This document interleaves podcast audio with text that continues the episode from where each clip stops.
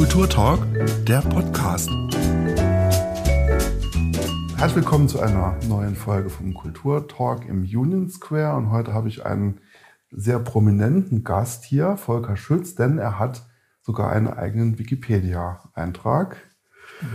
Weißt du davon überhaupt? Hast du das schon Ja, mitgekriegt? genau. Ja, genau. Und dort steht, ähm, ähm, Volker Schütz ist ein deutscher Experimentalfilmer und Fotokünstler. Aber das wird dir natürlich bei weitem nicht gerecht, denn du kennst dich mit Geistern aus, kannst Körperteile verlängern, bist Pilzfälscher, Parasitenfan, machst maschinelle Kunst, bringst äh, Oszilloskope zum Tanzen. Also sehr viel Mhm. seitig bist du. Hallo Volker. Hallo. Genau. Volker, du bist 1968 in Neuenkirchen geboren. Mhm. Mittlerweile lebst du in Saarbrücken Genau. und hast, ähm, ja, also ich weiß gar nicht, wie ich es- beschreiben soll. Also fühlst du dich mit deiner Kunst äh, irgendwie näher an äh, Dr. Heinrich Faust oder eher an Viktor Frankenstein? Ach so, ja, nee, ich glaube, da liegt mir das, äh, das Faustsche mehr, Ja, weil es auch äh, filmisch das interessantere Thema ist. ja. Passt auch äh, zu deinem Werdegang. Ähm, das haben wir eben im Vorgespräch kurz gesagt. Mhm. Du hast ähm, sehr viel studiert. Ja, Ähm, stimmt. ähm, also Informationswissenschaft ist nur eins der Mhm. Fächer. Was hast du noch alles äh, studiert und warum vor allem so viel? Ja, warum? Äh, ja, wenn man irgendwie äh, aus Neunkirchen kommt, was jetzt nicht so die, die, die Großdomäne des, äh, des Intellekts ist, dann äh, ist man da erstmal so ein bisschen irritiert, wenn man an der Universität ist. Und ich habe dann, weil ich das in der Schule gut, gut, gut mit zurechtgekommen bin, dann erstmal mit, äh, mit äh, Naturwissenschaften angefangen. Also habe dann äh, erstmal Physik studiert. Und dann ist mir der äh, Zivildienst dazwischen gekommen, was damals noch eine komplizierte Sache war. Also da muss man äh, verweigern und das begründen. Und dann hat das auch noch äh, richtig lange gedauert, also ich glaube über anderthalb Jahre. Und danach äh, wollte ich dann weiter studieren, habe gedacht, Informatik könnte passen, was ich aber nie studiert habe. Und das ging aber dann nicht, weil da irgendwie gerade Wintersemester war oder Sommersemester und dann ging das nicht. Dann habe ich gedacht, naja gut, äh, mache ich halt Mathematik und habe dann Mathematik studiert, ein paar Jahre. Und äh, in der Zeit äh, bin ich dann im AStA gelandet, wo ich insgesamt so in AStA und Stupa tatsächlich an die zehn Jahre meiner Universitätszeit ja äh, durchaus gewinnbringend äh, verbracht habe. Und während der Zeit habe ich mich dann so durch alles äh, durchgearbeitet, was es an der Uni so gibt. Also ich sage immer im Spaß, äh, so außer, außer Medizin und Jura eigentlich alles, um zu gucken, ob die Vorurteile, die es da so gibt, ob die stimmen oder nicht. Und ja, bei ein paar Fächern stimmen sie. Also ja, eher so im Unschönen. Aber es gab auch ein paar sehr interessante Begegnungen äh, mit Welten, die ich äh, vorher nicht erahnt habe, dass es die gibt. Also so, dass gerade so jetzt der Studienbetrieb in den Geisteswissenschaften ja ein ganz anderer ist wie jetzt in Naturwissenschaften. Also bei dem einen ist es halt eher so, so schulisch und in dem anderen eigentlich so sehr offen. Und dass da so große Unterschiede sind, die so über den Inhalt hinausgehen, ja, habe ich vorher nicht, nicht geahnt und dann doch erfahren können, was eine schöne äh, Bereicherung war. Und würdest du sagen, das war ähm, eine große Neugier oder weißt du nicht, wo du hingehört hast zu dem Zeitpunkt? Ja, eine, eine Mischung aus all dem, also Ratlosigkeit, äh, aber auch äh, ja, Offenheit und, und Neugier. Mhm. Und äh, ja, dass ich dann letztendlich bei der Kunst lande, ähm, war mir am Anfang auch noch nicht klar, aber jetzt bin ich sehr froh damit. Mhm. Kommen wir vielleicht später dazu, wie der, Mhm. wie der Sprung gekommen ist. Ähm, ja, also als Informationswissenschaftler, wir haben uns ja eben kurz drüber unterhalten, Mhm. ich habe das auch studiert, äh, kann man ja von allem so ein bisschen, war es aber wahrscheinlich nichts äh, 100% richtig. Ja. Ähm, hat dir das im Leben eher geholfen? Würdest du sagen, es ist, äh, bist eher so ein Generalist anstatt ein Spezialist? Äh, das auf alle Fälle, ja. Äh, ja, also ganz, ganz bestimmt. Mhm. Und da waren auch äh, exotische Fächer dabei, Theologie, katholische hast du äh, ja, studiert. ja, das ist so meine größte exotische Trophäe, die ich im Leben erringen konnte, das Entscheiden in katholischer Theologie. Und der, äh, also das Witzige daran ist halt, dass ich äh, gar nicht katholisch bin. und das eher so aus äh, Spaß gemacht habe, äh, aber auch aus, aus Interesse, weil, weil die Mitstudierenden schon äh, ja äh, nicht dem Klischee entsprochen haben, was ich erwartet hätte. Also es gibt sehr viel Heavy Metal Freunde, die Theologie studieren. Ja. Hätte ich, hätte ich nicht erwartet. Und jedenfalls war es, war es ein interessanter Einblick. Aber gemacht habe ich es nur so aus Spaß, um zu gucken, ob es überhaupt geht. Mhm. Und äh, ob ich da überhaupt äh, akzeptiert werde. Und äh, ja, dem, dem war dann so. Es gibt ja wahrscheinlich eher weniger Menschen, die so einen äh, Überblick über das universitäre Leben äh, sammeln konnten wie du. Äh, Gibt es etwas, ne, so eine Überschrift oder äh, was du über diese Uni-Zeit äh, drüber schreiben kannst? Etwas, äh, was vielleicht auch jungen Zuschauern äh, Ach vielleicht so. auch hilft? Oh ja, nee, ich glaube, die jungen Zuschauer äh, in der jetzigen Zeit, die sind verloren. Also das meine ich jetzt wirklich ernst, äh, weil ich das bei ein paar äh, Mitbewohnern in der WG, in der ich wohne, äh, gesehen habe. Also dass die äh, Studienbedingungen heute durch die äh, Bachelorsysteme so äh, ja, also nicht mehr das sind, was sie früher halt mal waren. Also da ist, ist kein Platz für, für irgendein Fitzelchen Neugier oder mal was ausprobieren können, mhm. weil das alles so äh, verschult und einsortiert ist, äh, dass, dass man da überhaupt nicht, äh, nicht raus kann. Und insofern würde ich es denen äh, sehr wünschen, dass, äh, ja, dass sie irgendwo hingehen zum Studieren, wo es sowas wie ein Studium Generale gibt, ähm, also nicht so ein Tag der offenen Tür, wo man einmal reinguckt, sondern wo man dann irgendwie ein ganzes Semester irgendwie äh, ein Fach studiert oder ein Seminar belegt und dafür im Idealfall dann auch äh, irgendeine Be Bescheinigung kriegt, die man ja irgendwie in diesem Studium dann verwerten kann. Also ich glaube, sowas gibt's nicht, äh, aber das würde ich den jungen Leuten wünschen. Und ähm, irgendwann kam ja eine Entscheidung, äh, die du treffen musstest, wie es, wie es mit dir halt weitergeht. Also mhm. offensichtlich hast du dich ja nicht für Forschung interessiert oder äh, bist da eingestiegen oder hast äh, einen regulären Beruf ergriffen. Mhm. Was waren da deine Gedankengänge? Ja, äh, das hat sich so äh, langsam entwickelt. Äh, also eigentlich habe ich so künstlerische Sachen tatsächlich schon sehr, sehr früh gemacht.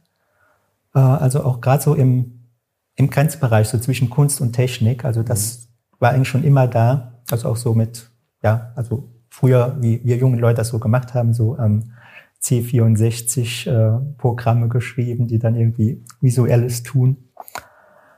Und äh, ja, damit hat so angefangen und das war eigentlich immer da. Und ich habe das aber nur ganz, ganz wenig ausgeführt, weil, weil ich keinen Grund dazu hatte und weil ich auch das Geld nicht dazu hatte und jetzt irgendwie eine Idee hatte für irgendeine künstlerische Tat. Aber wenn ich die jetzt ja einfach für mich mache und nicht veröffentlichen kann oder nicht ausstellen kann und nicht verkaufen kann, dann äh, muss ich es ja auch nicht machen. Ne? Mhm. Und das hat ziemlich lange gedauert, äh, ja, bis ich irgendwie, und das geht natürlich auch nicht überall. Also in Neunkirchen wäre das natürlich nicht gegangen, weil es da keine, keine patente Öffentlichkeit gibt. Also gibt's halt nicht. Und hier in Saarbrücken, äh, ja, war es auch nicht einfach, äh, weil man muss wissen, äh, wo man das macht und mit welchen Leuten und wie das irgendwie am besten zusammenpasst. Und das hat schon gedauert, bis ich das irgendwann so rausgefunden habe. Mhm.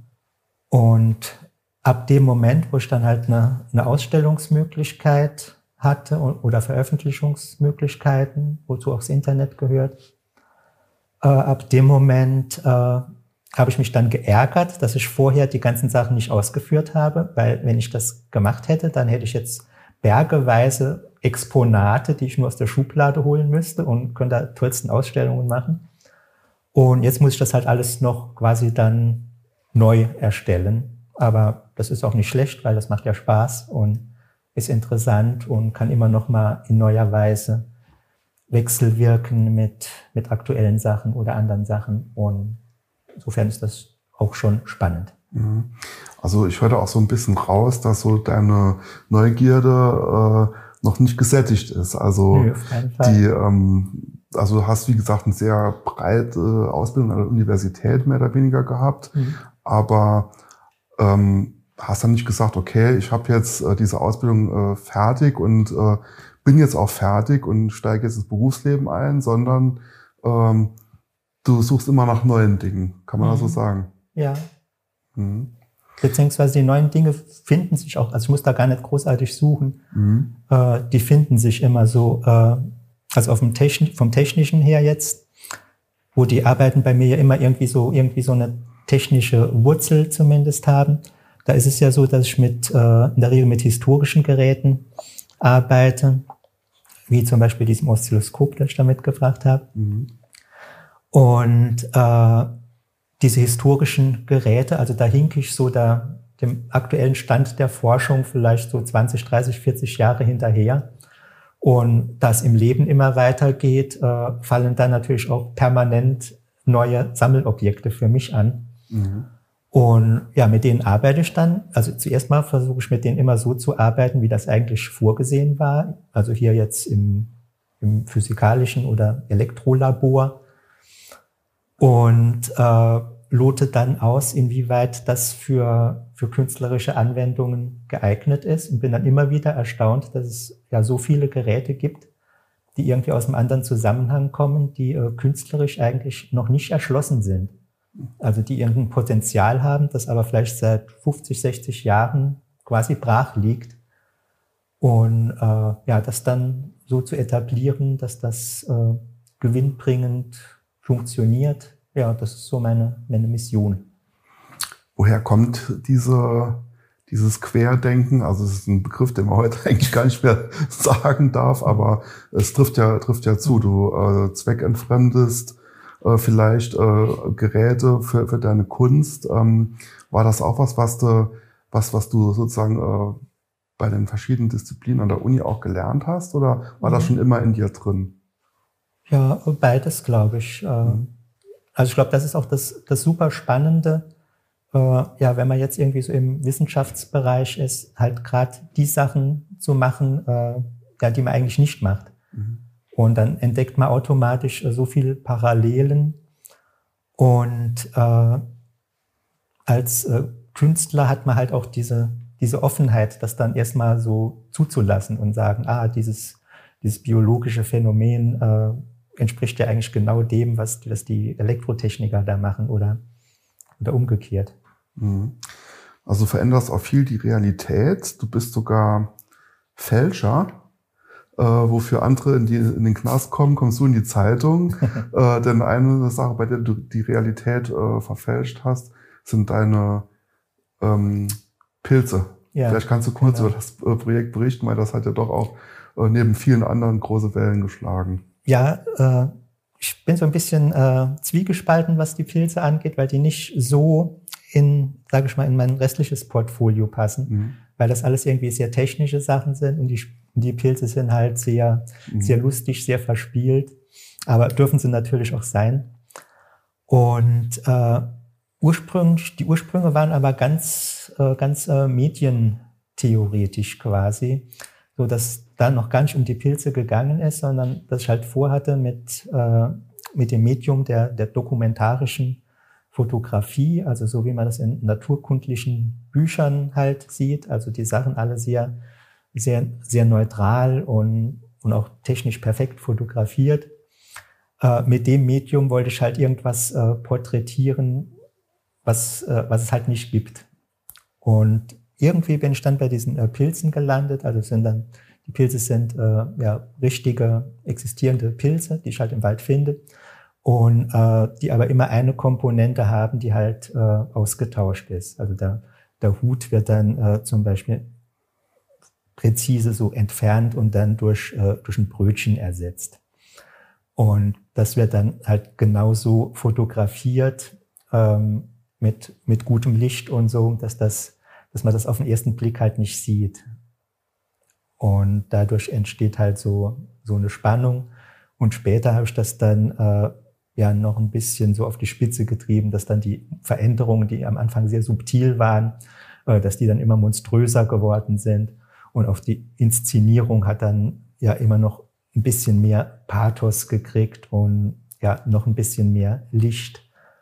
Und äh, ja, so hat sich das entwickelt. Und die andere, der andere Ursprung war einfach, dass ich halt gerne im Herbst äh, Pilze suchen gehe und deshalb sowieso viel im Wald bin und äh, weiß, äh, wie schön äh, Pilze sein können.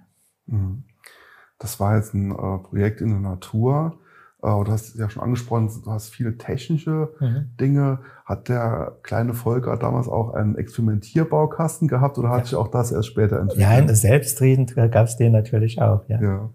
Und ähm, hast du da auch versucht, äh, Sachen zu machen, die nicht in der Anleitung stehen oder? Ja, ja. War das auch so? Okay. Die aber in der Regel nicht funktioniert haben. Also die nicht funktioniert haben. Passiert dann einfach nichts oder es geht kaputt. Ja. Ja, ähm, genau, du ähm, bist äh, in deiner, deiner Kunst auch sehr vielfältig. Du hast Musik gemacht, du hast äh, Fotografie gemacht, du hast ein paar der Dinge gemacht, die wir jetzt ähm, angesprochen haben. Ähm, mit Sicherheit hast du auch schon ein paar Sachen im Kopf, die du künftig machen wirst. Kannst du auch schon irgendwas verraten? Ja, ja, also was ich im Moment äh, gleich in mehreren, äh, mehreren Projekten mache, sind halt, ist halt die Arbeit mit dem Oszilloskop.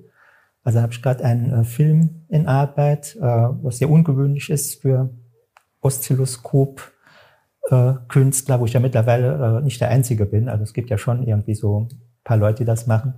Und die meisten benutzen es aber für, äh, ja, für, äh, ja, für Mus Musikvisualisierung oder für äh, kurze Animationen und äh, ich hatte das Glück, dass ich eine Filmförderung gekriegt habe für einen kleinen äh, narrativen Film, der im Oszilloskop halt äh, ja, eine Spielhandlung darstellt. Und das ist ja schon, wie ich jetzt während der Arbeit merke, eine, eine ziemlich große Herausforderung, weil die Möglichkeiten, die man Oszilloskop hat, sehr begrenzt sind. Also man muss ja eigentlich immer mit, mit relativ wenig Linien arbeiten. Und deshalb muss man das alles sehr, sehr reduzieren und auch noch so komponieren, dass es, äh, dass die Bilder in sich halt eine gewisse Spannung haben. Also, dass sie nicht, nicht so plakativ sind, dass man die sofort erkennt, sondern es ist eigentlich immer so ein Spiel mit irgendwas, äh, was etablieren und dann dagegen erstmal im Visuellen dann nochmal ja, zu dem, dem zu widersprechen und was, was reinmontieren was in, auf den ersten Blick halt äh, sich nicht sofort äh, erklärt. Und ja, und da bin ich jetzt seit, seit vielen Monaten mit am, am Jonglieren und hin und her bauen. Also es ist eine kleine Geschichte, die im Weltraum spielt mit, mit Außerirdischen, die dann auf die Erde kommen und da versehentlich äh, halt nicht auf die Menschen treffen, sondern auf Kaulquappen und versuchen mit den Kaulquappen in Kontakt zu treten. Mhm. Und äh, ja, also das ist schnell lustig erzählt, aber wenn man es, und zwar auch schnell skizziert, aber wenn man es dann so umsetzen muss, dass es wirklich so in, in jeder Sekunde immer noch mal neu spannend ist, äh, ja, das ist schon ja nicht ganz einfach, aber es auch, macht auch sehr viel Spaß. Und das Schöne dabei ist, dass dabei quasi als Abfallprodukte so viel missratene Einstellungen entstehen, dass ich daraus dann wieder äh, eine rein, also eine nicht erzählerische Komposition erstellen kann, die äh, auch sehr spannend ist. Ja, ähm, jetzt leben wir im Jahr 2021 und ähm, wir machen ja jedes Jahr technisch ganz große Fortschritte. Also wenn mhm. man sich auch gerade anschaut, was in der Unterhaltungselektronik heute möglich ist, per Knopfdruck, äh, Photoshop, äh, was es da alles gibt. Also die, die Leistung, die, äh, die man ähm, einsetzen kann, die ist, die ist schon sehr gewachsen. Jetzt kommst du daher mit Strich. Mhm. Äh, Geschichten, ganz reduziert mit begrenzten Möglichkeiten. Ist das auch etwas, was dich äh, fasziniert, äh, also quasi ähm, mit geringen Mitteln irgendwas auszudrücken. Findest du, dass, äh, dass äh, durch reduzierte Mittel auch ähm, die Fantasie vielleicht mehr angesprochen wird? Ja, auf, auf alle Fälle. Also ich sehe nämlich äh, in keinster Weise jetzt irgendwie nach einer besseren Technik. Also so ein Grund, warum ich die benutze, ist ja auch, äh, weil die sehr billig ist und äh, also zum Beispiel was die Computerprogramme angeht, äh, da hatte ich die ersten Vektoren tatsächlich so von, von Hand äh, auf dem Karo-Blöckchen so eingezeichnet und dann umgerechnet. Und äh, mittlerweile benutze ich natürlich auch äh, ja, ein Computerprogramm, aber die Computerprogramme, die ich dazu benutze, das sind äh, ganz einfache Vektorprogramme. Und im Prinzip hat sich da in den letzten 30 Jahren nichts mehr Neues entwickelt. Also so ein Vektorprogramm hat in den 90ern genauso funktioniert wie jetzt. Und jetzt kann ich da vielleicht noch irgendwie äh, geschwungene äh, Pinselspitzen dran machen. Aber so das, was, was der eigentliche Hintergrund ist, nämlich die Linien, die zwei Koordinatenpaare verbinden, daran hat sich nichts geändert. Und mit, mit dieser Technik, aus diesem Abstand, den man von heute hat, dann äh, zu arbeiten, das ist sehr, also sehr, sehr befreiend und vor allem, äh, man schielt nicht so wie die Leute, die jetzt so in der aktuellen Technik verhaftet sind, die haben ja immer so was unendlich Getriebenes, so von wegen, dass die immer mit einem Auge schon ins nächste, auf die nächste Fernsehmesse oder Computermesse schielen, wo sie denken, oh, da gibt's der neue Prozessor, der hat aber noch zwei Kerne mehr. Und dann kann ich die neue Grafikkarte und dann habe ich endlich das neue Programm. Also man ist da, man hängt quasi an dieser Entwicklung so dran und kann sich von der gar nicht lösen. Und wenn man aber sowieso 50 Jahre hinten dran ist, dann ist man so vollkommen frei davon und kann das aus einer Distanz betrachten, die einen vorher vielleicht die Arbeit verstellt. Mhm. Und ähm, jetzt, äh, ich darf sagen, du bist jetzt 53 Jahre alt, ja, und wenn du deine Ausstellung machst und junge Leute besuchen das. Ich meine, es ist ja schon sehr nerdy halt, was du machst, ne? Wie reagieren die da drauf? Ja, äh, mal gerade überlegen. Also ich wundere mich manchmal, dass, dass ich da irgendwelche äh, Zitate drin habe und dann äh, kennen die die gar nicht. Mhm. Also da hatte ich auch im Oszilloskop, äh, da waren dann äh, die, die Space Invaders drin und der Pac-Man und die kannten den Pac-Man nicht. Mhm, das ist hart. Ja. ja. Okay, aber hast ja trotzdem deine Fans, also ähm, mhm. es gibt ja immer wieder, äh, ja, also lustige Sachen, die, die, den Leuten auch sehr gut gefallen. Deine Ausstellungen sind ja auch immer gut besucht. Ne? Mhm. Ja, genau, jetzt ähm, haben wir das Oszilloskop schon angesprochen, denn äh, jeder unserer Gäste bringt ein Ding mit, was sie inspiriert. Mhm. Ähm, genau, und das war in dem Fall äh, das Oszilloskop, was du mitgebracht hast. Mhm. Äh, Vielleicht kannst du noch mal sagen, also ich meine, das haben wir eben schon kurz angesprochen, äh, die begrenzten Möglichkeiten, die es hat, mhm. aber warum hast du gerade das mitgebracht? Ach so, äh, weil es so, äh, jetzt wenn es hier so steht, spannend und interessant aussieht, weil's weil man es vielleicht nicht so kennt, wenn man es auf alle Fälle mal nicht als Kunstobjekt kennt. Mhm. Wenn man es kennt, kennt man es vielleicht so aus dem Krankenhaus, wo es mit so einem piepsigen Ton so einen Herzschlag anzeigt. Oder vielleicht noch aus irgendeinem äh, Physiklabor, aber man verbindet es halt nicht mit Kunst. Und insofern steht es auch dann für die, äh, ja, für diese offensichtlich vorhandene Möglichkeit, dass äh, Kunst nicht unbedingt äh, auf einer Leinwand stattfinden muss. Mhm. Wo kann man sich eine Kunst anschauen? Wo findet man dich? Ja, also im Moment äh, ist, es, äh, ist es schwierig. Äh, demnächst, wenn das mit äh, Corona einigermaßen sich äh, günstig entwickelt, äh, ist die nächste Ausstellung tatsächlich hier in der Union Stiftung. Und wie es danach weitergeht, ja, wird man sehen. Mhm. Zuletzt warst du schon mal hier mit der, mit der Körperverlängerung. Vielleicht kannst du mhm. das noch kurz unseren Zuschauern erklären, was okay. es damit auf sich hat. Genau, das wäre ein anderes Ding gewesen, das ich hätte mitbringen können. Aber die Körperteilverlängerungsmaschine sieht nicht ganz so äh, fotogen aus wie das Oszilloskop. Also es mhm. ist so ein beiger Kasten, sieht aus wie eine Mischung aus Diaprojektor und Faxgerät. Also so Faxgerät der 80er Jahre mit so einer Thermopapierrolle drin. Und äh, die Körperteilverlängerung ist halt eine fotografische Performance zum Mitmachen mit diesem alten Bürogerät. Und der Witz besteht darin, dass diese Maschine die Bilder nicht wie ein Fotoapparat äh, auf einen Schlag in der kompletten Fläche aufnimmt, sondern äh, die Bilder ganz langsam von der Seite her aufbaut. Das dauert so 20 Sekunden. Und wenn ich in der Zeit einfach äh, ruhig da sitze oder stehe, dann passiert eigentlich nichts Spektakuläres, dann habe ich eine fotografische Abbildung von mir. Wenn ich mich jetzt aber währenddessen in der Abtastrichtung mitbewege, dann, äh, wenn ich zum Beispiel die Hand hier habe und die bewegt sich in die Richtung und die Maschine tastet hier ab und ich bewege die, die Hand dann synchron zu der Maschine mit, dann tastet die ja immer dieselbe Stelle ab. Und dann wird die Hand an der Stelle immer länger und immer länger und immer länger. Und damit kann man halt sehr monströse äh, Bilder erzeugen. Von wegen, dass sich äh, zwei Menschen auf große Entfernung umarmen können. Äh, Musiker können hier auf dem Stühlchen sitzen und auf dem Schlagzeug drei Meter weiter spielen. Man kann diese verlängerten Körperteile, die können sich ineinander verknoten. Man kann ganz einfach auch äh, die Anzahl der Köpfe, der eigenen Köpfe erhöhen, indem man so startet, wartet, bis die Abtastung am ersten Kopf vorbei ist. Mhm. Dann sitzt man sich schnell so hin und dann hat man noch einen Kopf und unten so einen Körper.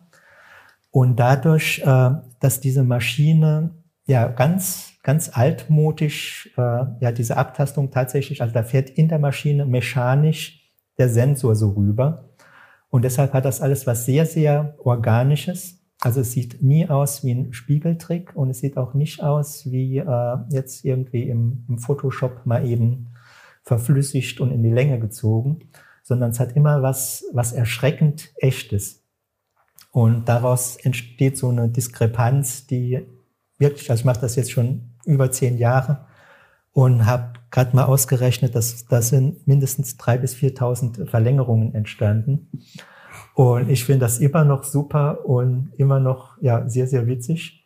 Und das Bild kommt sofort aus der Maschine raus auf Papier. Das heißt, man kann es dann abreißen und die Leute können das auch, auch sofort mitnehmen, um zu Hause die Familie zu erschrecken. Mhm. Okay, also alternative Realitäten mit, äh, mit Volker Schütz. Mhm. Volker, ich danke dir für das äh, interessante Gespräch und hoffentlich gibt es noch viele äh, lustige Projekte deinerseits. Mhm. Ganz bestimmt, auch von meiner Seite. Vielen Dank.